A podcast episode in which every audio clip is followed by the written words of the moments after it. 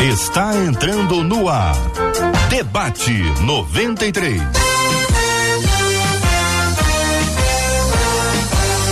Realização 93 FM. Um oferecimento Pleno News. Notícias de verdade. Apresentação J.R. Vargas. Alô, meu irmão. Alô, minha irmã. Aqui fala J.R. Vargas, estamos de volta, minha gente. Começando aqui mais uma super edição do nosso Debate 93 de hoje. Que a bênção do Senhor repouse sobre a sua vida, sua casa, sua família, sobre todos os seus, em nome de Jesus. Bom dia para o pastor Meise Macedo no Debate 93 de hoje. Bom dia, JR. Bom dia, essa mesa maravilhosa. Bom dia aos nossos ouvintes. Que Deus a todos abençoe e que possamos ter um debate esclarecedor. Pastora Evelise Cavalcante, a nossa menina da mesa de hoje. Bom dia, bem-vinda. Bom dia, é sempre muito bom estar aqui com essa comunidade cristã maravilhosa. Um grande dia para todos nós. Pastor Paulo Real conosco no debate 93. Bom dia, pastor. Bom dia, Prazer estar com vocês novamente. Que Deus abençoe esse debate de um assunto tão importante. Deus abençoe. Prazer estar com vocês. Obrigado, querido pastor Carlos Pedro, conosco também no debate 93 de hoje. Bom dia, pastor. Bom dia, meu querido JR. Bom dia aos amados aqui na mesa. Bom dia, você ouvinte. Hoje tem assunto. Hoje tem assunto, minha gente. O debate 93 já está no ar em 93,3. Estamos no ar também, minha gente, transmitindo o debate agora, agora nesse exato instante para o aplicativo e pelo aplicativo app da 93 FM. É só baixar e ouvir a rádio em qualquer lugar do planeta. Sempre um privilégio muito grande também estarmos juntos pelo site rádio93.com.br. Muito obrigado pela sua audiência. Você que nos acompanha no Facebook, é a página do Facebook da 93 é Rádio 93.3 FM, Rádio 93.3 FM. Estamos transmitindo aqui agora também pelo canal do YouTube 93 FM Gospel, 93 FM Gospel. É a transmissão do debate 93 também com você e para você no Spotify, no Deezer. É só procurar Debate 93. Você vai nos encontrar lá. Vai ser muito bom nós conversarmos também e termos o debate sendo multiplicado por todas essas plataformas, pela graça de Deus e para a glória de Deus, em nome de Jesus. Bom dia, Marcela Bastos. Bom dia, J.R. Vargas. Bom dia aos nossos queridos debatedores. É bom demais tê-los conosco, aos nossos ouvintes, porque é para a glória de Deus, como você disse, J.R. A Shirlene lá no Facebook já disse: Ó, eu tô de folga hoje, ligada no debate, porque aprender a viver para a glória de Deus nunca é demais, certamente nunca é demais, Shirlene lá no nosso canal no YouTube. Patrícia Alves já chegou ansiosa. Tipo o pastor Carlos Pedro, ela disse: Ó, eu tô ansiosa para começar esse debate de hoje, porque eu quero aprender. E no WhatsApp, quem tá muito empolgada é a Poliana, que é de Viçosa, disse: Vamos que vamos, JR. Vamos que vamos, Marcela. Vamos que vamos, debatedor. Então vamos que vamos, Poliana. Marcha para Jesus Rio 2023. Liberdade de expressão. Faltam 10 dias. Hoje no debate 93, faltando 10 dias para Marcha para Jesus, tem aqui uma camisa da 93, mais uma caneca da 93 para você curtir a 93 em excelente companhia. Camisa da 93, mais caneca da 93. É só mandar pra gente aqui, ó. Participe conosco aqui pelo nosso Instagram, o Instagram da 93, arroba rádio 93 FM. Você pode dar sua opinião também pelo Instagram, tá bom? Lá no Instagram, lá debaixo da, do nosso post ali, no nosso post você participa você dá sua opinião, você faz os seus comentários, nós vamos acompanhar e vamos ler, trazendo aqui também a sua perspectiva sobre os nossos assuntos do nosso debate 93 de hoje, que já está no ar. 93. Uma de nossas queridas ouvintes, ela diz o seguinte, gente, eu tenho uma amiga, eu tenho uma amiga, todo mundo tem uma amiga. Às vezes a amiga da amiga é a própria pessoa que diz que tem uma amiga, mas temos sempre amigos. Ela conta que, olha, eu tenho uma amiga que não consegue deixar de pecar e ao mesmo tempo de ficar muito mal com o pecado. Então, tanto fica mal quanto peca outra vez. É assim que acontece com, com ela. Não deixa de pecar, mas fica mal. Então, continua aqui a nossa ouvinte. Ela fica tão transtornada que agora passou a se autoflagelar. Da última vez que ela ultrapassou os limites com o noivo, ela se beliscava e se batia. Apesar disso, nada muda. Perguntas: Como encarar nossa fraqueza diante do pecado? Qual a melhor estratégia para vencer os impulsos pecaminosos? Autoflagelação é uma solução ou é um desequilíbrio emocional? Pastor Paulo, eu vou dar o passo a passo aqui para a gente responder as perguntas aos poucos, mas eu gostaria de inicialmente ter a sua fala sobre essa dificuldade. Nem deixa de pecar, nem deixa de ficar mal. Que história é essa, Pastor Paulo? Como é que explica esse estado humano? É, já disseram que crente não peca bem, né? É, o verdadeiro cristão vai ter sempre muita dificuldade com o pecado. E eu acho que a nossa ouvinte ela tem dois problemas. Um é precisa crescer espiritualmente, conhecer mais profundamente a graça de Deus e os recursos espirituais que todo cristão tem para poder vencer o pecado e que não tem a ver com nenhum tipo de prerrogativa humana, força de caráter, capacidade, porque sob condições humanas ninguém consegue vencer o pecado, ninguém. Humanamente ninguém vence o pecado. Por isso não está na, na na, na área da, da personalidade, de caráter, do esforço humano. Essa é a primeira coisa. A segunda é que ela tem um problema psicológico, que no momento está se apresentando aí em relação à angústia do pecado. Mas é, é um problema muito comum. Pessoas que têm angústias profundas e não conseguem lidar com essas angústias, envolvendo profundas frustrações, elas se mutilam, se agridem com uma forma de desviar a atenção dessa dor maior. A dor da mutilação é menor do que a dor da angústia. Hum. Ela tem dois problemas, a gente vai conversar um pouco mais sobre isso hoje. É, esse aspecto que envolve autoflagelação, mutilação, beliscão, se isso resolvesse, ela não estaria mandando essa mensagem para nós aqui. Nós vamos entrar nesse ponto já já para a gente tentar entender o que está por trás disso. Pastora Evelise, é, deixar de pecar por se sentir mal não aconteceu ainda com ela. Ela se sente mal, mas a prática permanece. O caminho é outro? É, na verdade, né, a gente, a, o deixar de pecar, né, vai ser sendo uma, um caminho de santificação que vai fazendo essa baixa nossa, né? Nós temos uma inclinação para o mal, né? É bíblico isso.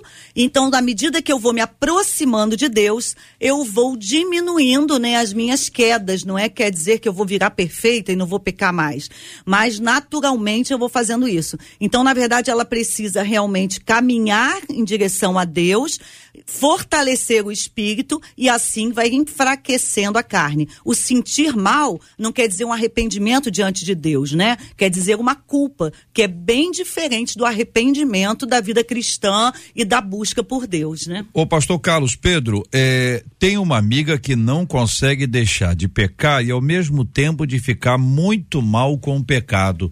Até aí, que posicionamento o senhor tem sobre esse assunto? Ai, JR, ficar muito mal com o pecado é normal, ok?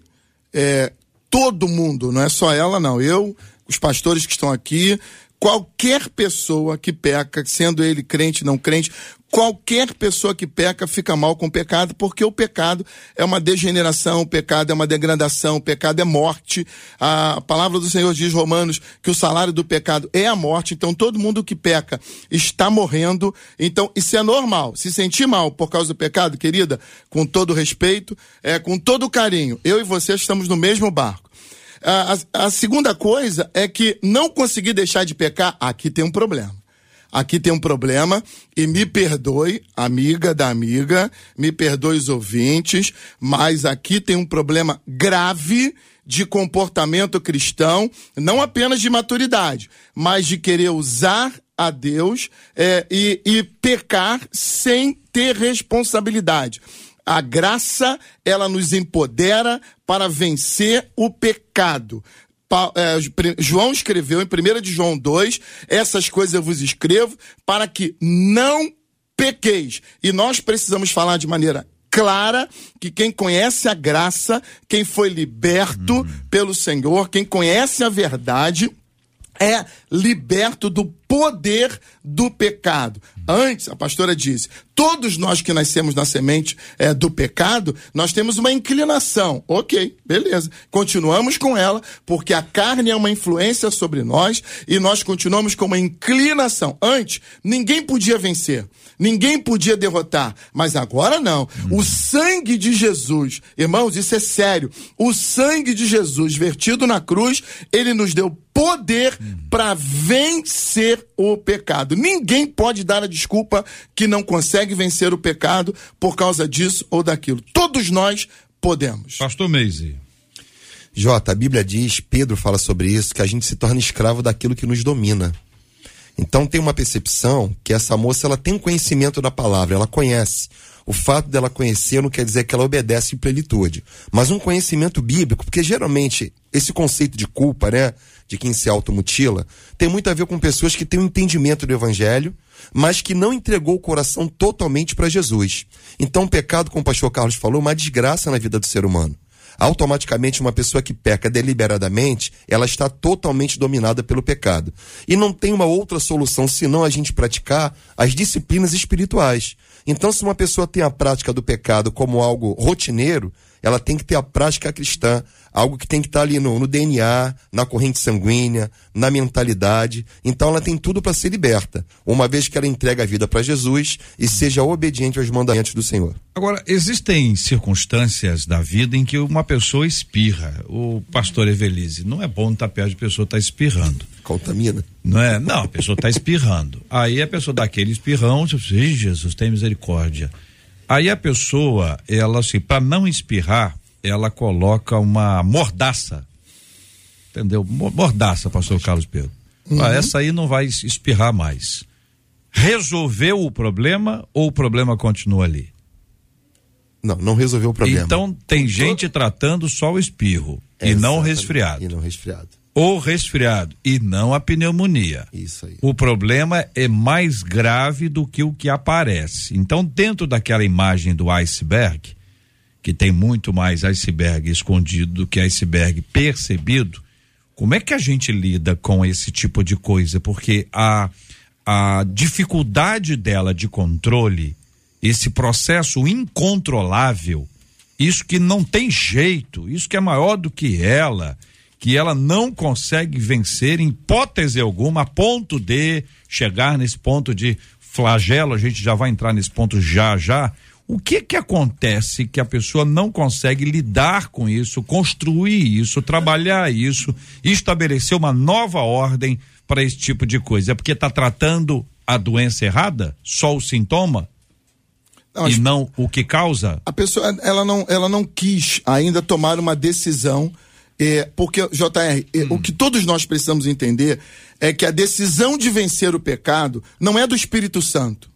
Não é o Espírito Santo que vai chegar na minha vida e vai arrancar todas as mazelas que eu é, pratico. Não, sou eu que vou vencer. Eu vou vencer o pecado. Vou vencer como? Vou vencer com a graça e com a ajuda do Espírito Santo. O que nós não tínhamos antes. Antes nós queríamos e não, e não conseguíamos. É, Tiago escreve dizendo que nós somos tentados quando atraídos e enganados pelos nossos próprios mal de, maus desejos.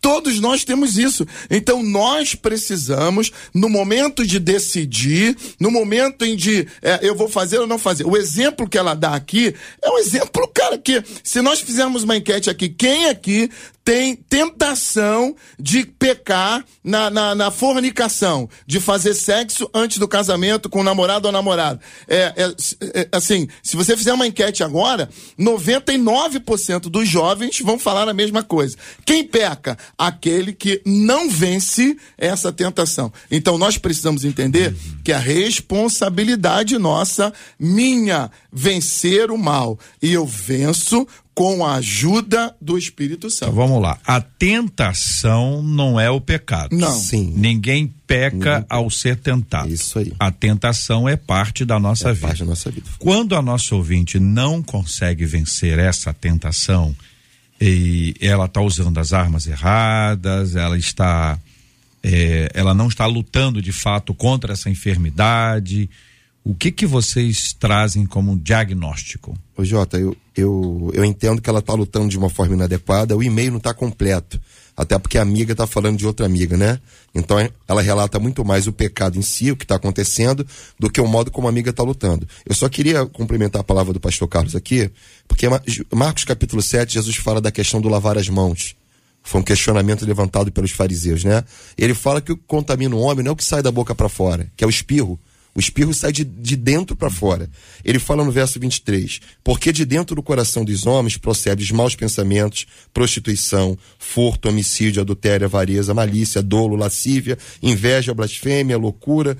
Tudo isso vem de dentro do coração. A gente precisa entender, olha só, Provérbios 4, verso 23. Sobretudo que se deve guardar. Guarde o seu coração, porque é do coração que procede as fontes da vida. Geralmente, Jota, a gente está tratando o sintoma, não está tratando a causa o nosso coração, se o coração está rendido, é entregue ao Senhor, essa vida, essa vida torna-se uma vida consagrada ao Senhor. Eu me lembrei aqui do apóstolo Paulo, Romanos capítulo 7. Paulo, quando estava diante de Deus, ele fala assim: miserável homem que sou. Porque a gente conhece a nossa miséria quando a gente está diante da cruz, olhando para Cristo, olhando para a cruz, nós vemos nitidamente as nossas misérias e Deus começa a purificar e santificar o nosso coração. A pergunta de Tiago 4:1, de onde vêm as guerras e contendas que há entre vós? Não vem dos vossos deleites que guerreiam dentro de vós? O que acontece entre nós é fruto daquilo que está dentro de nós. Agora, pastor Paulo pergunta ao senhor: é comum que uma pessoa, numa situação como essa, ela tenha uma inclinação, por exemplo, para tentar se absolver e amenizar a sua própria consciência, ela mergulhar no ativismo. Então ela vai para a igreja, ela pendura no lustre, ela anda eh, de cabeça para baixo, ela faz o que precisar de força física, de ativismo, alguma coisa, e aí, de alguma forma, lógico, isso gera um- uma. Isso ameniza tanto a consciência quanto a vontade. Ameniza. Mas não tratou o assunto ainda.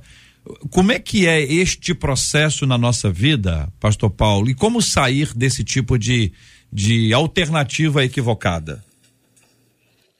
Então, a, na minha percepção do, do assunto, a gente usa bastante estratégias para evitar a gente entrar em contato com as nossas dores e, im- impotências. Na igreja tem um monte de gente cheia de problemas que culpa pastor, culpa todo mundo e nunca olha para si, e não consegue olhar para a sua dificuldade. Travou aqui o nosso querido pastor. Daqui a pouco a gente retoma a conexão. Ele está na nossa querida cidade de Maringá. Um abraço para o povo do Sul que nos acompanha sempre. Pastor Evelise, ainda dentro dessa resposta que envolve o ativismo.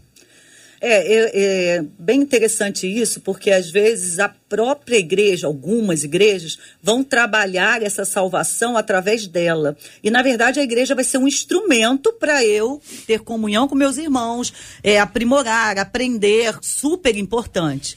Mas nós precisamos tirar esses atravessadores, até o, Paulo, o pastor Paulo estava falando exatamente sobre isso, eu vou embarcar aqui até na dele, aproveitar e tirar esses intermediários e ir direto à presença de Deus e através de Jesus Cristo. Depois da salvação, caminhar numa vida aonde eu vou me disciplinar segundo a própria palavra, porque a nossa palavra viva, né, que é a Bíblia, ela vai me dar caminhos, o caminho, né, obviamente, mas a forma, o formato de caminhar para que eu entenda como que eu vou evitar essas, é, fugir dessas tentações. Porque, como todos colocaram aqui, tentações nós vamos ter, é, vontades nós vamos ter, está dentro da nossa inclinação do mal. Como vencer isso? Através desses ativismos? Não. Através do relacionamento eu e Deus. Bíblia, oração, meu pastor Fanini, saudoso pastor Fanini falava: Bíblia mais oração é igual a santificação. Bíblia mais oração é igual a santificação. Marcela Bastos e a participação dos nossos queridos ouvintes. Nossos ouvintes estão atentos, acompanhando, né? E também trazendo algumas das suas lutas que se transformam em dores. Um deles, por exemplo, disse assim: é muito difícil vencer os impulsos pecaminosos, principalmente no mundo de hoje. Ele disse que ele acredita que o, de, o mundo de hoje é quase que impossível vencer esses impulsos. E aí, um pouquinho abaixo dele, no Facebook, um outro ouvinte diz o seguinte: Eu acho que eu nunca vou alcançar o nível de santidade que a igreja prega. Muitas pessoas desistem da fé por isso. O nível de santidade que é pregado dentro da igreja é impossível de se ter nesse mundo. Pergunto a vocês: o céu, diz ele, não estaria vazio com o nível de santidade que vocês dizem que precisamos ter? Rapaz, eu tô achando que o pessoal tá, tá pegando leve, você tá achando que tá pegando Não, tá pesado? Ô, pastor Meise, vamos lá, vamos lá que o pastor Carlos Pedro é meio bravo, eu não vou deixar essa coisa não. Jesus. Não vou me deixar ele com ele não. não. segura aí, segura aí, Carlos Pedro, fica aí, calma, toma água, toma essa água aí, é. essa água é boa. É, pastor Meise, vamos lá, é, o nível de santidade exigido pela igreja, eu não sei o que que é isso. Ô, Jota, a igreja não exige santidade. A igreja não tem autoridade para isso. A santidade é um princípio bíblico. Então, nós, como igreja, nós cumprimos a palavra de Deus. A grande comissão ensina uma coisa muito legal. Jesus fala no final dela: ensinando-os a guardar todas as coisas que eu vos tenho mandado. Entender todas as coisas é difícil porque nós somos seletistas. Uhum. Então, quando a gente olha para a palavra, parte dela a gente quer obedecer e parte dela nós anunciamos ou negamos. Então, é só para deixar claro aqui, Jota, que nós, como igreja, nós somos assim, obedientes à palavra. O evangelho norteia os rumos que a igreja deve tomar. Então não somos nós, como igreja, que determinamos o nível de santidade. É a palavra enquanto regra de fé e de prática. E aí a Bíblia vai dizer que a palavra para nós é autoridade máxima. Então é só para deixar claro aqui para o nosso ouvinte que não é aquilo que a igreja está pregando que é invenção da nossa cabeça. A gente prega aquilo que está escrito na palavra. Então é. a igreja está subordinada à palavra. E cabe a nós obedecer, não justificar os nossos erros. Concorda, pastora? Concordo, e é por isso que, infelizmente, a gente vê muitas igrejas, entre aspas, aí, facilitando o caminho, né? Abrindo um pouquinho essa porta estreita. Ué, tem isso? Ah, tem. Aí as pessoas querem essa, né? Aí eu, ali eu posso fazer isso, posso fazer aquilo, como se fosse a igreja o fiscal disso, né? Mas aí que tá, se a gente se sai da palavra e a palavra é firme e radical, mas o mundo hoje ela vai querer que você faça mais ou menos né, o relativismo da fé. Então existem princípios bíblicos, pastor Paulo, que são estabelecidos naturalmente pela Bíblia, pela palavra de Deus. São esses princípios que nos acompanham. A Bíblia chega a nos informar que sem a santificação ninguém verá a Deus. A santificação não me parece ser uma pessoa que não erra, mas uma pessoa que não se contenta com erro, está buscando ser santo, santificado o tempo inteiro. Então nós temos um processo na nossa vida. Parece que alguns entendem que o processo é um conjunto de regras. Isso não pode, isso sim, isso não. Como é que é? Como é que o senhor responde a esse tipo de percepção, pastor? se você me permitir, eu só concluir o raciocínio por favor, anterior. Por favor eu estava dizendo que pessoas que têm problemas emocionais, elas têm dificuldade com a espiritualidade. E eu, no meu minha experiência de atendimento, eu tenho encontrado pessoas com vícios de pornografia, cristãos, com vícios de comida, com vários vícios, e na base dessas dificuldades está é, depressão, ansiedade, e a, a, as dificuldades emocionais, porque veja bem, imagine que uma pessoa esteja lutando uh, anos com problemas emocionais, seja ele qual for, autoestima baixa, ansiedade, é, bipolaridade, isso causa um desgaste de energia, energia física, fisiológica. É, problemas emocionais trazem desgaste e isso traz um déficit de prazer. Pessoas com déficit de prazer ficam vulneráveis a qualquer tipo de prazer. Pornografia, vício.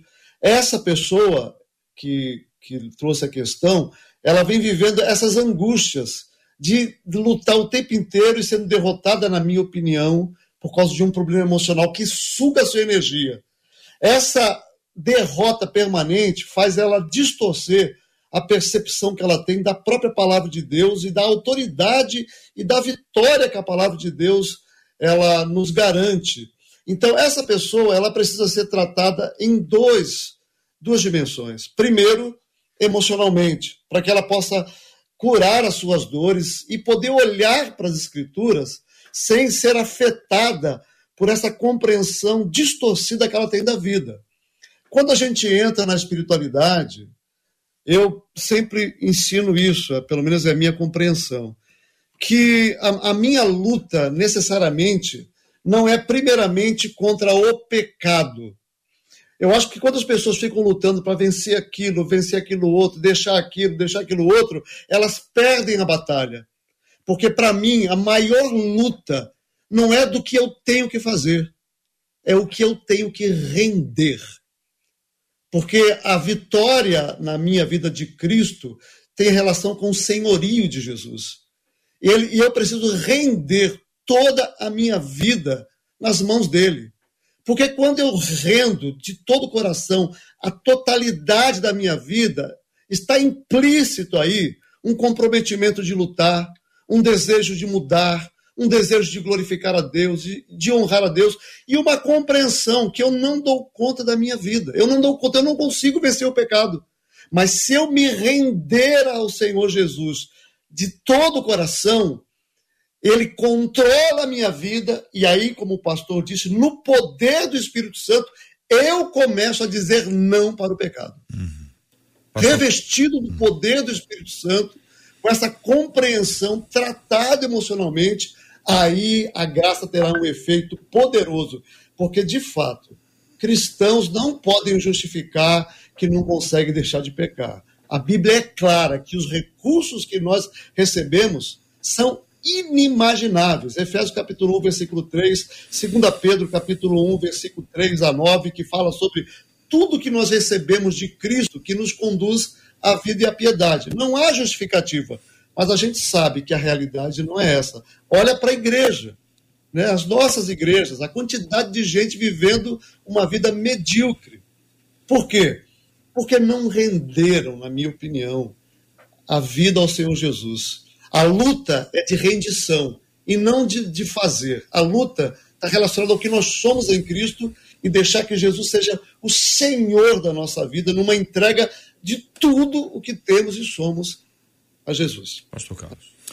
Jota, eu, eu fico muito preocupado, e eu louvo a Deus pela palavra do pastor Paulo, e assim, eu fico preocupado quando a gente ouve um comentário como esse é, do ouvinte ou da ouvinte, porque nós temos que ser aqui o mais didáticos possível e, e, e dizer com clareza para esse ouvinte, a nossa audiência é muito grande, gente, o pecado é a maior desgraça da humanidade.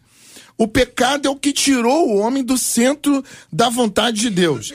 Jesus veio, morreu naquela cruz para nos livrar do pecado. E a gente tem que entender o que é pecado. Quando a gente fala de ativismo religioso, está falando de uma outra coisa. A gente também precisa separar aqui a patologia, a doença emocional. É, hoje, na igreja, principalmente, as pessoas, de uma forma geral, elas não tratam doenças emocionais. Ela trata o coração, o rim, trata a perna, trata o braço, mas não trata a emoção. Doença é doença. Então, nós não podemos aqui tratar como é, pecado uma doença por favor. Então, se você tem diagnóstico, se você tem o risco de ter uma doença, trate a doença. Agora, pecado é pecado.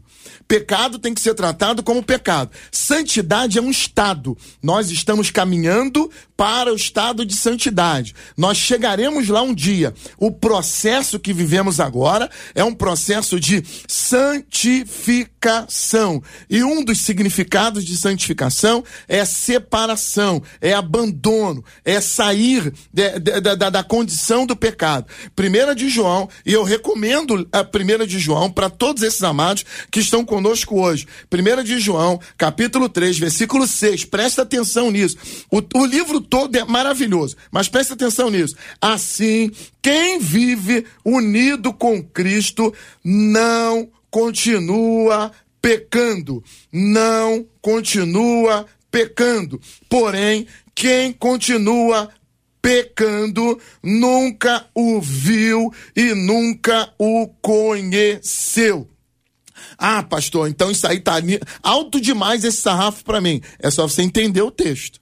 É só você compreender. Ah, porque o, o, primeiro capítulo diz que se nós dissermos que não temos pecado, mentimos. Também você precisa entender o texto.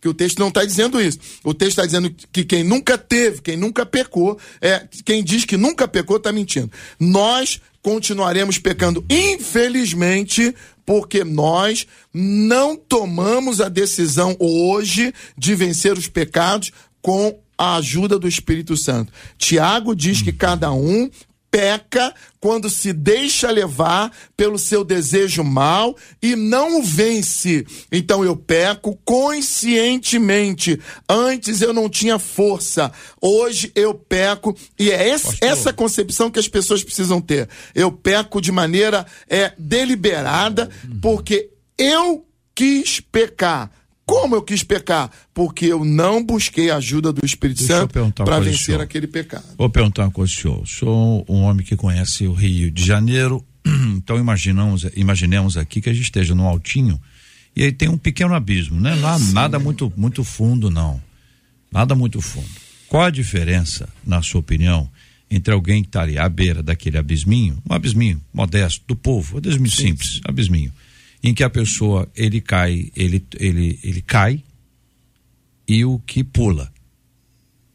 Tem diferença é, do ponto de vista do abismo? Do acidente, você está falando é, ocasionalmente. É, não, estou perguntando é, o seguinte: a pessoa se caiu. Sim. Caiu. Sim. Estava andando, caiu. Sim. E é diferente de uma pessoa que pula.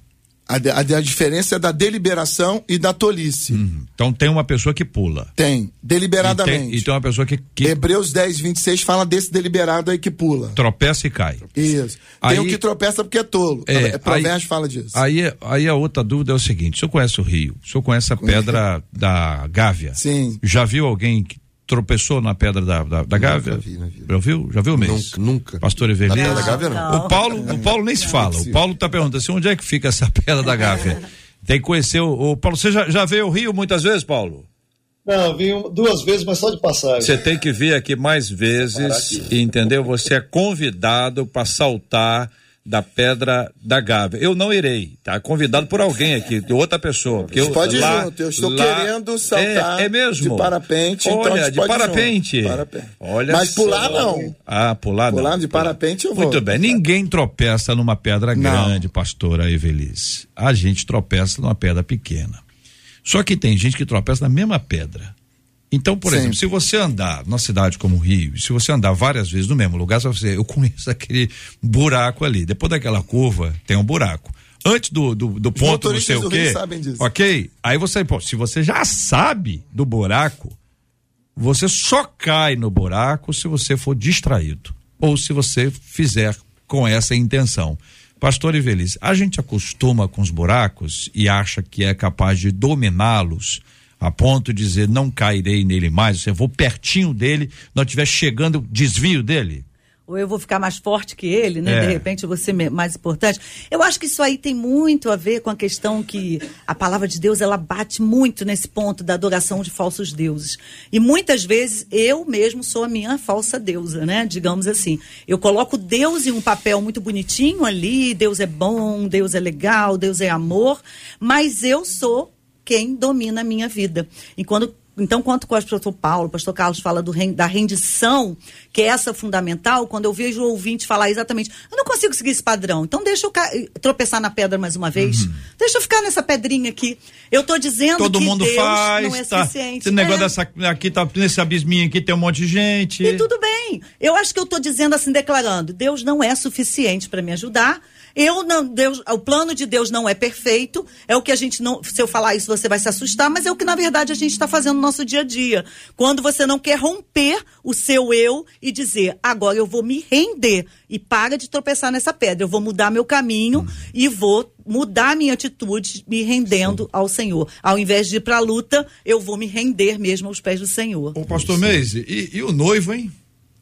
E o noivo? É, é nem fala do noivo. É, o texto não fala do noivo. A gente sabe que tem o um noivo. Sim.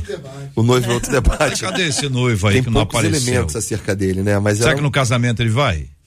Pois é, espero que sim, né, Jota? Se é que esse casamento não, vai, vai se consumar, né? Porque pode ser que uma, um comportamento pecaminoso pode ser que coloque tudo a perder.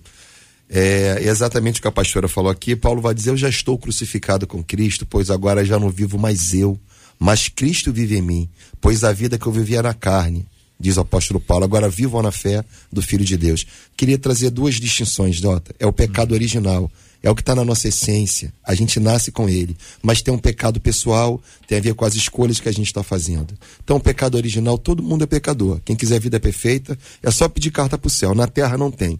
Mas enquanto pecado pessoal, é, o pecado pessoal são as escolhas que a gente está fazendo. Nós escolhemos errado, agimos errado, pensamos errado.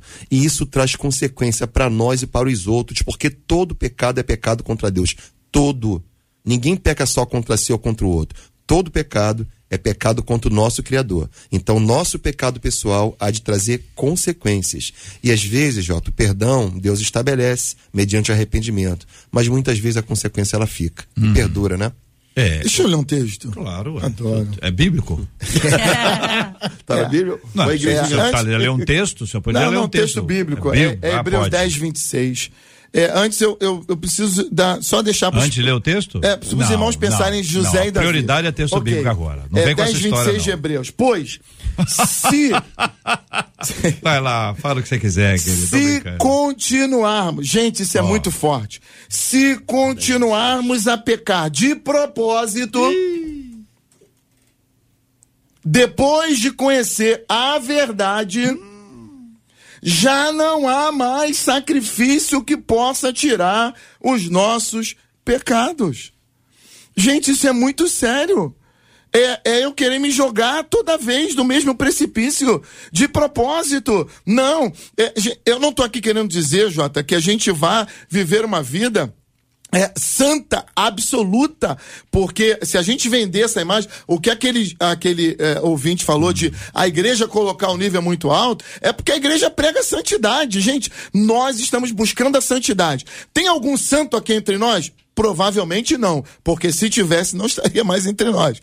É, mas esse é o nosso dever, é pregar santidade. E nós devemos é, é abandonar o que Paulo disse a vida inteira é essa, é isso, abandonar os nossos pecados. O que nós precisamos é nos aproximarmos de Deus e abandonarmos o pecado que antes nos separava dele. As pessoas não querem abandonar pecado. As pessoas querem ir, ir para Deus, as pessoas querem eternidade, as pessoas querem a salvação, mas elas não querem ab- abandonar pecado. Não existe comunhão entre as trevas e a luz. Não dá para ser de Deus e continuar pecando. Não dá, é impossível, gente. Marcela.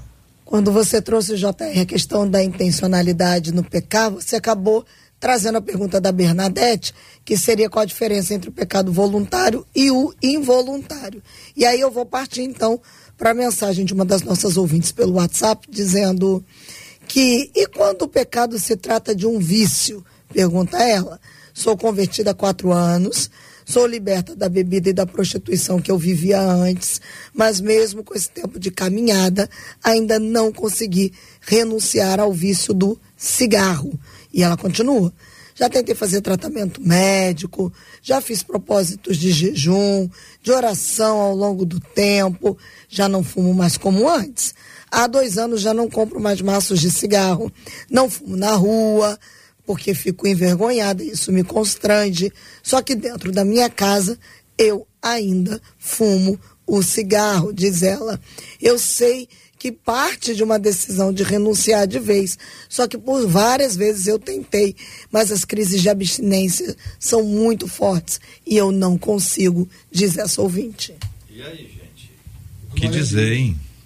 Eu, eu amei a palavra dela porque ela diz ainda. Ainda. E é Tá se esse o esforçando, processo. né? Esse é o processo. Muitos pecados nós vamos abandonar de imediato. Alguns, como vícios, nós teremos que passar por um processo de libertação. Eu louvo a Deus pela tua vida, minha amada. Eu tenho um testemunho, Jota, de uma, uma ovelha nossa que fumava muito, muito, muito. E um dia nós proclamamos um jejum na igreja.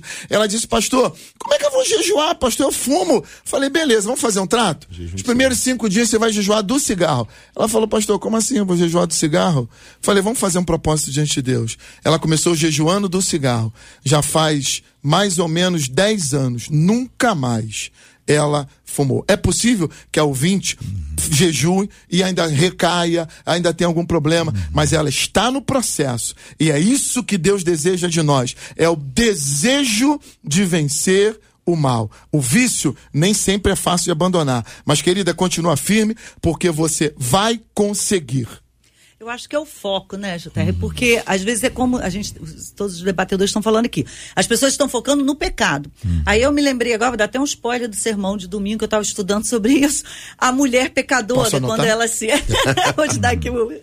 E a, a, mulher pecadora, quando ela se derrama ali e começa a lavar os pés de Jesus, e ali na casa do fariseu, quer dizer, daquele exemplo do, do, do, do, do perfeito, do homem religioso, do homem certinho, ela se derrama ali e ela não está focando focando no pecado que ela tinha para trás. Ela foca na virada, na rendição ao Senhor. Ali ela entrega tudo que ela tem, porque ela entrega um nardo de perfume preciosíssimo. E aí ela entrega todas a, a, as defesas dela. Então ali ela mostra dependência de Deus. Então, assim, ao contrário, quando o fariseu fica questionando a questão ali, porque ele está olhando com olhos humanos. Então, essa ouvinte não foca no pecado, não foca no cigarro. Se renda ao Senhor, busca o Senhor. Ah, esse jejum eu não consegui, vai pro próximo. Vai, né, na oração, vai fazendo toda a parte que você pode fazer, mas se coloca aos pés do Senhor, porque Deus com certeza vai ouvir tua oração. E o autoflagelo, hein, pastor Meise, pastor Paulo? Autoflagelo é o que a nossa ouvinte faz. Ela ela conta, né, da amiga dela, né, que a amiga dela se belisca e, e se bate. É um processo claro como aqui está ela se belisca e ela se bate na expectativa de causar sobre ela algum tipo de dano e que este dano seria um, uma maneira de discipliná-la. Já sabemos que não funcionou com ela, que uhum. pode ser que funcione com outros. Ou isso não funciona mesmo e o que que significa isso na vida prática? O que que isso revela? Eu posso falar, é, Jota, o autoflagelo, dentro do conceito profissional da psicologia, é, a base do autoflagelo é um sentimento negativo. Então, o autoflagelo entra como um distúrbio. E o que que causa o autoflagelo? É o modo da pessoa aliviar a dor. Essa dor pode ser um pensamento, um sentimento, uma emoção. Então, toda pessoa que se autoflagela, de alguma forma, ela está tentando aliviar uma dor. Eu dizia para você que na base do autoflagelo nós temos a culpa. Todas as pessoas que eu conversei na minha vida que se autoflagelam, todas têm um sentimento de culpa, de alguma forma. Ou por aquilo que elas fizeram, ou por aquilo que alguém fez com elas, que elas entendem que a responsabilidade é delas. É muito comum você ver uma pessoa, Jota, que foi abusada, que a pessoa se autoflagela, ela se corta. Ela entende de alguma forma que ela teve responsabilidade nesse abuso. Ela não entende que ela foi vítima. Ela se vê na condição de alguém que errou. Então, a gente entende que isso é um distúrbio, onde a pessoa se corta, a pessoa se bate, por aí vai, de alguma forma tentando aliviar a dor da sua alma. Isso não funciona em lugar nenhum. Lugar nenhum. Existe um tratamento emocional para isso, a pessoa tem que buscar. Mas eu diria que o tratamento emocional também é uma coisa assim, Jota, uhum. não, não toca na causa. Uhum. Ok? O que, que toca na causa? É a pessoa entender a suficiência do sacrifício de Jesus. Já teve um que sofreu por ela, que morreu por ela, que sofreu todo o sacrifício e levou todo o pecado na cruz. Então a pessoa, ela tem que praticar nesse caso, da ouvinte aqui, parece o auto perdão. Uhum. Eu pequei contra Deus e pedi perdão ao Senhor, mas eu me perdoei porque o sacrifício de Cristo ele é suficiente. Uhum. Me cortar ou me autoflagelar, isso alivia o sintoma e olhe lá, uhum. porque amanhã vai fazer de novo, mas não acaba com a causa. Pastor Paulo. Querido, eu já me posicionei dizendo que a pessoa precisa de tratamento psicológico e psiquiátrico, porque algumas das pessoas não conseguem elaborar e aí precisa de medicamento para trazer equilíbrio, para depois então fazer terapia.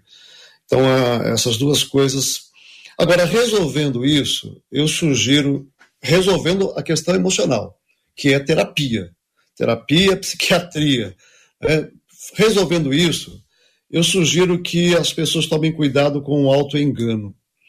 Porque o pecado em nós faz a gente acreditar que o pecado é melhor do que a vida. O pecado em nós faz a gente acreditar que a gente não consegue ficar livre do pecado. E a Bíblia fala que a gente tem que renovar a nossa mente pelas escrituras. E eu acho que é função do púlpito é, ensinar que quando nós chamamos o povo à santidade, nós estamos chamando o povo à sua felicidade. Porque a Bíblia fala que os teus caminhos são caminhos de delícias eternas. É a alegria do Senhor. Então a santificação não é um fardo, é a nossa verdadeira vida. Quando você se santifica, você vai ser melhor em todos os segmentos da vida. Será o melhor marido, o melhor funcionário, o melhor patrão, o melhor amigo. Então é, é para a sua felicidade. Então é, é, é, mais ou menos assim. Você tem lá um cachorro roendo osso, tenta tirar o osso da boca dele. Não consegue. Mas se você colocar sobre, na frente dele uma carne suculenta, ele vai abandonar o osso para pegar a carne. Então nós precisamos ministrar ao povo, e eu sei que a gente aqui faz isso, que a vida em Cristo é uma vida extraordinária, é fascinante, Deus é algo glorioso, poderoso, e, a, e é esse amor, compreender esse amor, que vai nos fascinar. E a segunda e última coisa, terceira e última coisa que eu queria dizer, é que o auto-engano faz as pessoas ficar naquela condição, você falou do buraco, né? Tá lá o sapo no buraco, Aí passam alguns amigos e dizem para ele assim: sai do buraco. Ele diz: eu não consigo, eu não consigo, eu não consigo. Aí, dias depois, os amigos passam ali, o sapo está fora do buraco. Aí eles perguntam: ué, o que aconteceu? Você falou que não conseguia. É, eu não conseguia, mas veio um caminhão e aí eu pulei. Ou seja, as pessoas se enganam de que elas não podem vencer, ficam se justificando. Mas a nova criatura em Cristo é um novo ser, com novos anseios. Pedro diz que nós tra trazemos da nova criatura a natureza divina e que o poder do Espírito foi nos dado. Então, o auto-engano faz você perder a perspectiva do que é o cristianismo. O caminho de fascinação, de alegria, de prazer, mesmo em meio a uma vida de caos na qual nós vivemos no mundo. Então eu faço essa sugestão: trate o seu problema emocional para você poder enxergar com mais clareza as realidades espirituais e se livrar do auto-engano. Olha, gente, este tema é um tema presente na vida de muita gente. Este caso é o caso de uma pessoa que tem eh, dificuldades ou até impossibilidades de lidar com a questão sexual com seu noivo. Existem outros tantos pecados já mencionados aqui hoje que as pessoas têm uma luta muito grande.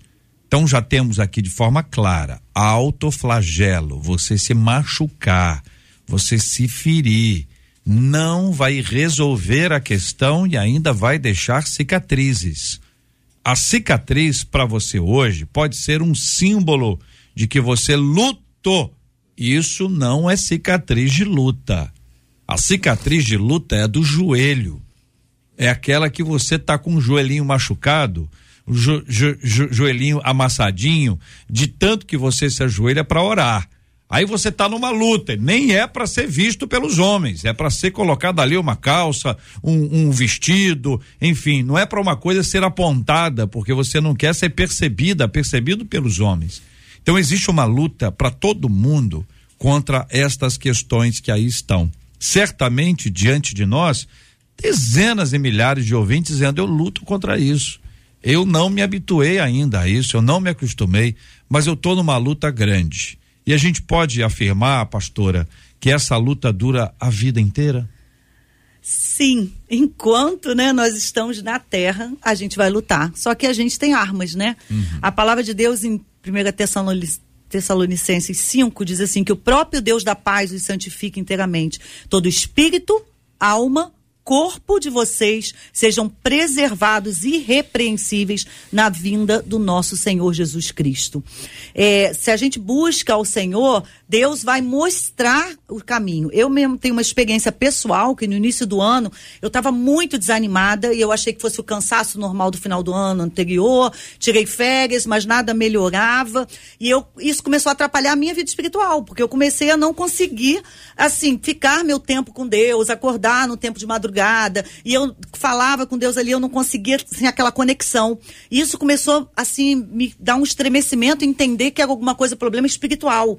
E aí até que Deus me mostrou que o meu problema era físico e emocional, porque eu tenho uma idade, sou muito jovem, uns 53 anos, estava entrando, né, numa na pré-menopausa e eu precisei buscar atendimento e aí o, o médico falou, tá todos os hormônios desconstruídos aqui, né, bagunçados. Eu tratei, e aí eu falei, cara, voltei a ser eu. Voltei ao meu ânimo, à minha vida ativa, a, a, me conectar com Deus da maneira mais tranquila. Então não se envergonhe disso, né? Vai buscar um tratamento, procure um médico de confiança, um psicólogo, um psiquiatra, um amigo que entenda, que já tenha passado por isso para se orientar, né? O seu pastor, mas não também coloque tudo na conta do espiritual. Nós precisamos ter o nosso corpo, nossa alma e nosso espírito conectados, santificados e preservados, para que Deus possa agir em nós e nós sermos testemunhas de Cristo. A minha recomendação hoje, Jota, é na linha da pastora, é dizer o seguinte: se, tenha cuidado com isso. Se é patológico, se é doença, trate, trate.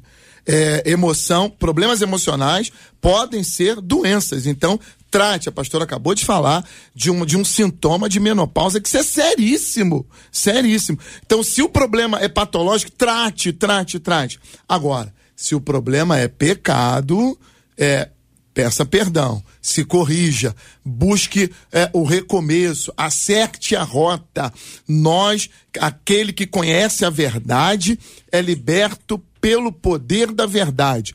Foi Jesus quem disse isso. Então nós podemos vencer, nós é, queremos vencer. Então você não pode se deixar levar. Essa situação que nós lemos hoje é muito simples, quer dizer, é assim, é, é, é fácil vencer. É só você lembrar de José e de Davi. Davi olhou a situação, era uma situação de tentação e ele caiu para dentro, ele pulou. Agora José olhou a situação, era uma tentação e ele sumiu dali, ele fugiu, porque tem coisas que nós devemos tomar atitudes para longe deles, porque se nós não poderemos resistir ali, nós devemos nos afastar, resistir sempre o diabo e nos afastarmos daquilo que nos faz pecar. Então nós não podemos brincar com o pecado.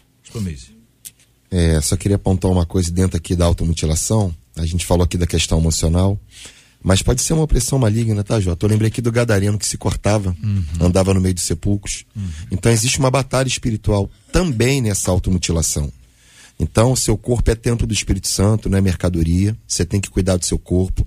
Busca ajuda emocional. Acho que a gente confunde às vezes emocional com espiritual, bota um na conta do outro, né? A gente trata às vezes emocionalmente aquilo que é espiritual e trata espiritualmente aquilo que é emocional. Uma vez que você tem um discernimento claro, clareza, então olha só, você, ouvinte, que namora, você que está noivo, você deve estar tá se identificando com muita coisa que foi dita aqui.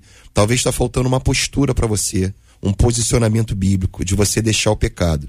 Se tem algo emocional, busca ajuda. Porque a sensação que dá aqui é que essa ouvinte aqui não buscou ajuda. Ela está caminhando sozinha. E às vezes a gente tem que buscar uma ajuda externa, um líder da igreja, um profissional, mas sobretudo buscar uma ajuda espiritual também porque você carece de ajuda espiritual. O ser humano não pode fazer carreira solo. A gente carece uns aos outros, é um conceito bíblico do Novo Testamento, amando-vos uns aos outros, consolando-vos uns aos outros. Então, meu conselho aqui para você é que você busque ajuda para ontem, tá? Se apresse nisso. E o noivo, hein? É, esse noivo. É. Não dá pra chamar ele, não, Jorge? Esse noivo aí, porque não quando o pastor Mendes disse: olha, tá caminhando sozinha. Ô, oh, minha filha, esse meu noivo que é o noivo, alguém com quem você pretende dividir a vida. A vida é Se não divide nem uma guerra, uma batalha, uma luta, vai dividir o quê? Meu Deus. Tá dividido. Pois é. Tá dividido. Já está, né? Tá dividido. Abre teu olho, hein? Abra teu olho, igreja. E aí, Marcela Bastos? Falar em noivo. Vou ó, trazer a história Apareceu o noivo aí, ó. Apareceu o noivo. Não, Sabia que em algum momento ele apareceria. Desapareceu não? Desapareceu? se posicionou. Ó, Nosso ouvinte disse assim: falando, Eu era viciada em sexo. Hum. Achava que meu corpo eram as minhas regras e compensava as minhas frustrações no sexo.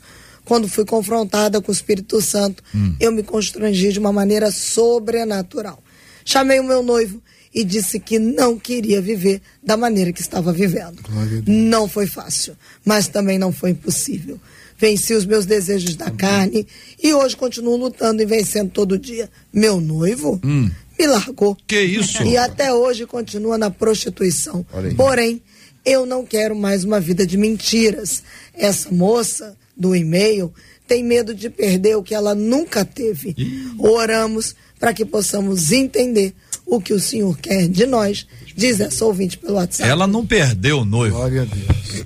Volta aí o câmera. É isso. Deixa a câmera aí. Ela não perdeu o noivo. Ela ganhou a liberdade. Isso. Isso. Não é? Exatamente. É, vai, e quem, quem tem que ir, vai logo. E quem sabe este noivo esteja mandando um recado pro noivo da nossa ouvinte. Jota, estatística. É?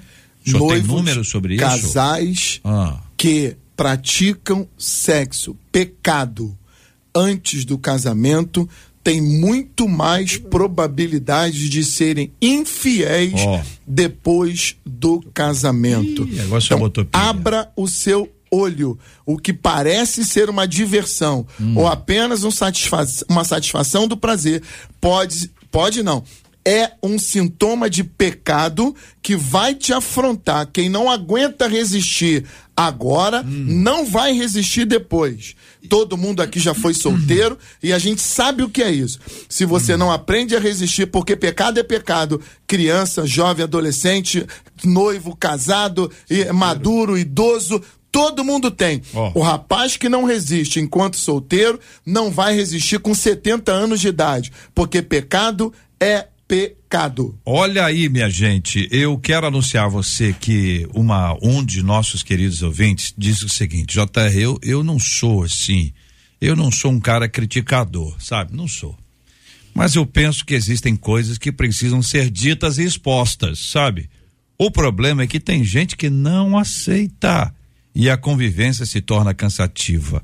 É errado apontar os defeitos alheios, mesmo que seja com o intuito de ajudar.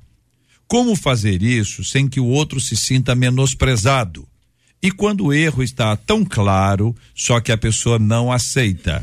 Quando somos nós os criticados, como agir? Diante de uma crítica injusta, o ideal é se calar ou é rebater? Esses e outros assuntos estarão amanhã, minha gente, se Deus quiser, a partir das 11 horas da manhã, em mais uma super edição do nosso Debate 93. Muito obrigado aqui aos nossos queridos debatedores, Pastor Meise Macedo, obrigado, meu irmão. Obrigado, JR. Minha gratidão pela rádio, pela mesa seleta, pelos aprendizados. Deixar um abraço aqui para minha esposa Ana Cristina, que ontem completou mais um ano de vida. Então fica aqui o meu abraço, o meu carinho. Pastora Evelise Cavalcante, muito obrigado, minha irmã. Deus abençoe sempre. Amém. Muito obrigada. Eu que agradeço estar aqui e eu quero dizer para você que está ouvindo a solução. Persevere no Senhor, porque Ele vai te ajudar e vai te abençoar. Um grande abraço a todos. Pastor Paulo Real, muito obrigado, meu irmão.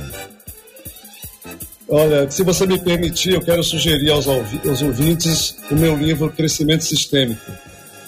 Porque eu acho que o nosso problema é falta de repertório. E crescimento sistêmico eu aponto caminhos que vão para mente, emoção, fisiologia, vontade e espiritualidade integrados e você lidando com cada área de uma forma específica, com os instrumentos de cada área. Sugiro para vocês. Obrigado pelo, pelo convite, foi um prazer estar com vocês nessa conversa tão edificante. Obrigado, Deus abençoe você. Pastor Carlos Pedro, muito obrigado, querido. Muito grato a Deus por, por esse espaço, por estar aqui. Uma- um abraço enorme para a Estezinha, uma criancinha que está sempre com a gente no debate. Ô, um abraço Estezinha. também para o Matheus e para Bianca, audiência privilegiada lá em Recife.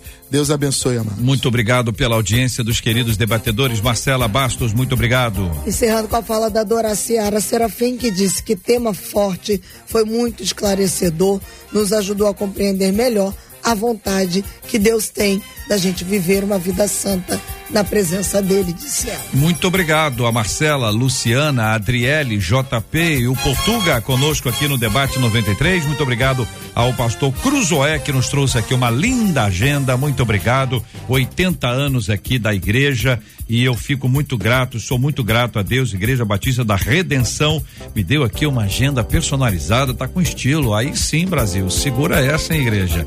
É isso aí, obrigado aos nossos amados ouvintes. Parabéns aqui a nossa ouvinte Giane Cristina, foi a ganhadora dos prêmios de hoje. Arroba Giane Cristina Santana. Muito obrigado, tá lá no Instagram acompanhando a gente. Que Deus abençoe. Nós vamos orar juntos, pastor Meise vai orar conosco. Em seguida, nós vamos agradecer a Deus por essa tarde linda, começando a Caravana 93 com o Pediu Tocou de hoje, já já. Marcha para Jesus Rio 2023. Liberdade de expressão. Faltam 10 dias. Vamos orar, pastor Meise, pela marcha. Daqui a 10 dias, a sua realização aqui no Rio. Nós vamos orar juntos pela cura dos enfermos, pelo consolo aos corações enlutados. Vamos orar por quem está vivendo luta. Só sabe o tamanho da luta quem está nela. Quem está de longe diz: Ah, é fácil. Não é fácil. Luta é luta. Que Deus dê a graça e a bênção para que cada um de nós possa vencer as nossas próprias lutas com a ajuda de Deus e a bênção dele. Vamos orar em nome de Jesus. Senhor, nosso Deus e nosso Pai. Sou grato a Ti por esse debate maravilhoso, pelos esclarecimentos, pela troca de saberes.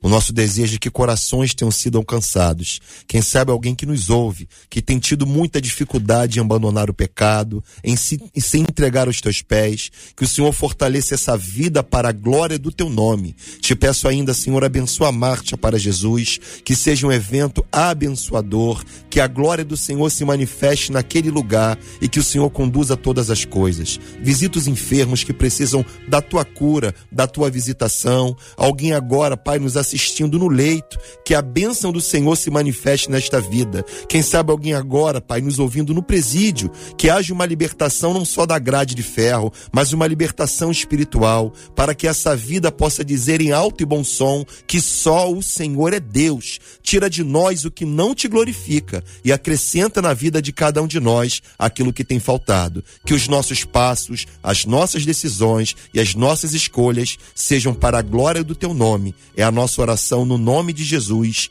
Amém. Que Deus te abençoe.